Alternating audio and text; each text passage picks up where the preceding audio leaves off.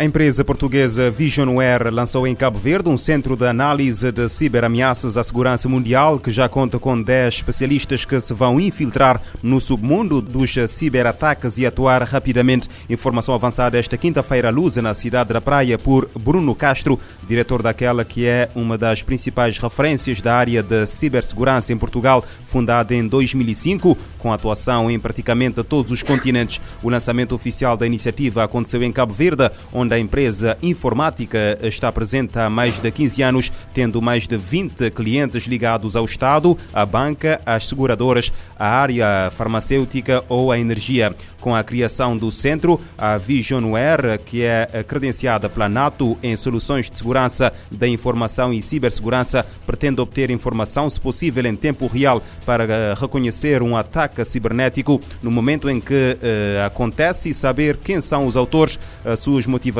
entre outros dados, para poder responder rapidamente. De acordo com Bruno Castro, a presença da Visionware em Cabo Verde em mais uh, de uma década tem sido um sucesso sucesso, eh, estando sempre à espreita das oportunidades para expandir a monitorização da segurança no arquipélago para atuar para o mundo inteiro. Com trabalho em muitos outros países eh, e há mais de 10 anos no arquipélago, o consultor eh, em cibersegurança diz que vê Cabo Verde como um excelente caso de estudo para o mundo devido à sua capacidade de ir uh, ao encontro uh, ao melhor que se faz na Europa. E pelo menos 50 milhões de pessoas foram vítimas de crimes de, como tráfico de pessoas, exploração sexual, trabalho infantil, casamento forçado e uso de crianças em conflitos armados em 2021. Dados divulgados pelas Nações Unidas a propósito do Dia Internacional para a Abolição da Escravatura que hoje se assinala. O chefe da ONU, António Guterres, pede a erradicação de formas de escravidão contemporânea. As Nações Unidas marcam o Dia Internacional para a Abolição da Escravidão neste 2 de dezembro.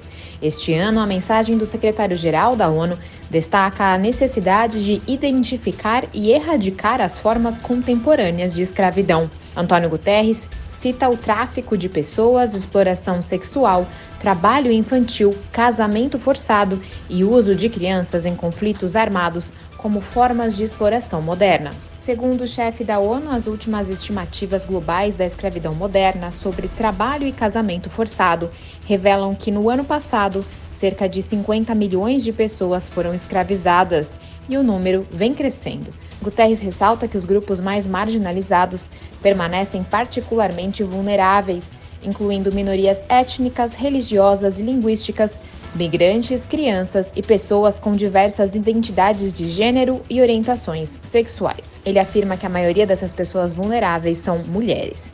Para a celebração do dia, o secretário-geral das Nações Unidas apela aos governos e sociedades que se comprometam com a erradicação da escravidão. Da ONU News em Nova York, Mayra Lopes.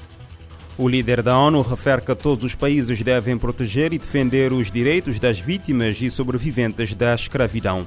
Em França, uma mulher de 41 anos foi detida na quinta-feira depois de os corpos de dois bebés terem sido encontrados dentro do congelador da sua habitação no sudeste do país. O jornal eh, La eh, Province adianta que o alerta foi dado pela filha de 16 anos, que informou às autoridades do facto de a mãe eh, ter dado à luz em casa. Contudo, a Procuradoria não forneceu quaisquer detalhes quanto à idade ou sexo eh, dos bebés, nem quanto à ligação com a suspeita. Ainda assim, os eh, primeiros indícios apontam para que a mulher, que já foi submetida a exames psicológicos e psiquiátricos, tenha agido eh, sozinha.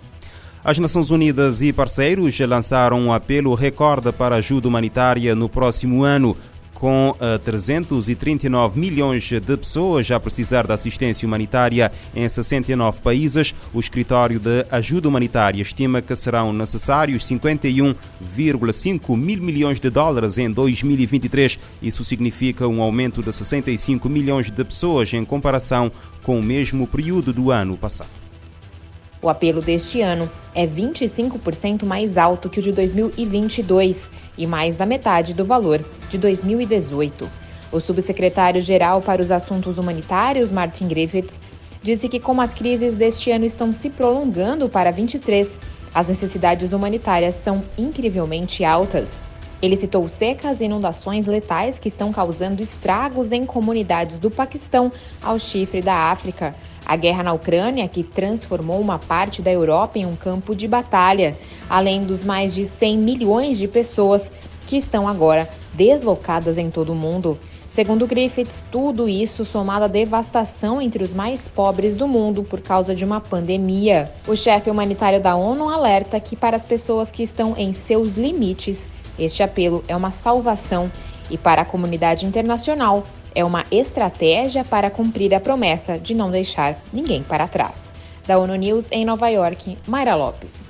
O Panorama Humanitário Global 2023, lançado pela ONU em parceria com ONGs e outras agências humanitárias, traça uma imagem nítida do que está por vir. Pelo menos 222 milhões de pessoas em 53 países eh, enfrentarão insegurança alimentar aguda até o final de 2022. Cerca de 45 milhões em 37 países correm o risco de morrer de fome. A saúde pública está sob pressão em consequência da pandemia da Covid-19, varíola dos macacos doenças transmitidas por vetores e surtos de ébola e cólera. A mudança climática está a aumentar os riscos e a vulnerabilidade. No final do século, a ONU estima que o calor extremo uh, pode matar tantas vidas quanto o cancro. O escritor japonês eh, Issei Sagawa, mais conhecido por ter assassinado e comido parcialmente uma namorada holandesa com quem vivia em Paris em 1981, morreu aos 73 anos de eh, pneumonia. De acordo com a agência japonesa eh, Kyodo, Sagawa morreu a 24 de novembro no hospital de Tóquio enquanto estudava literatura comparada na Universidade Sorbonne, na capital francesa. Sagawa matou a tiro uma estudante holandesa de 25 anos. O japonês violou depois o cadáver, cortou-o uh, aos bocados que embalou e conservou dentro de um frigorífico. Durante alguns dias uh, descongelou uh, e comeu partes do corpo durante uh, até ser preso pela polícia francesa quando tentava desfazer-se de, de, de, duas malas com os restos mortais no lago de um parque parisiense. Filho de uma influente família japonesa, foi considerado inimputável depois de uma avaliação feita por psiquiatras franceses tendo sido repatriado para o Japão em 1984. Ao final de um ano internado no estabelecimento psiquiátrico japonês, Sagawa, Sagawa foi libertado em 1985, o que na altura desencadeou uma onda de protestos em França e nos Países Baixos. Mais tarde, Sagawa tornou-se eh, numa celebridade literária e o livro de memórias eh, Kiri eh, no Naka entre o, nevo... entre o nevoeiro de 1984 é considerado um êxito de vendas no Japão.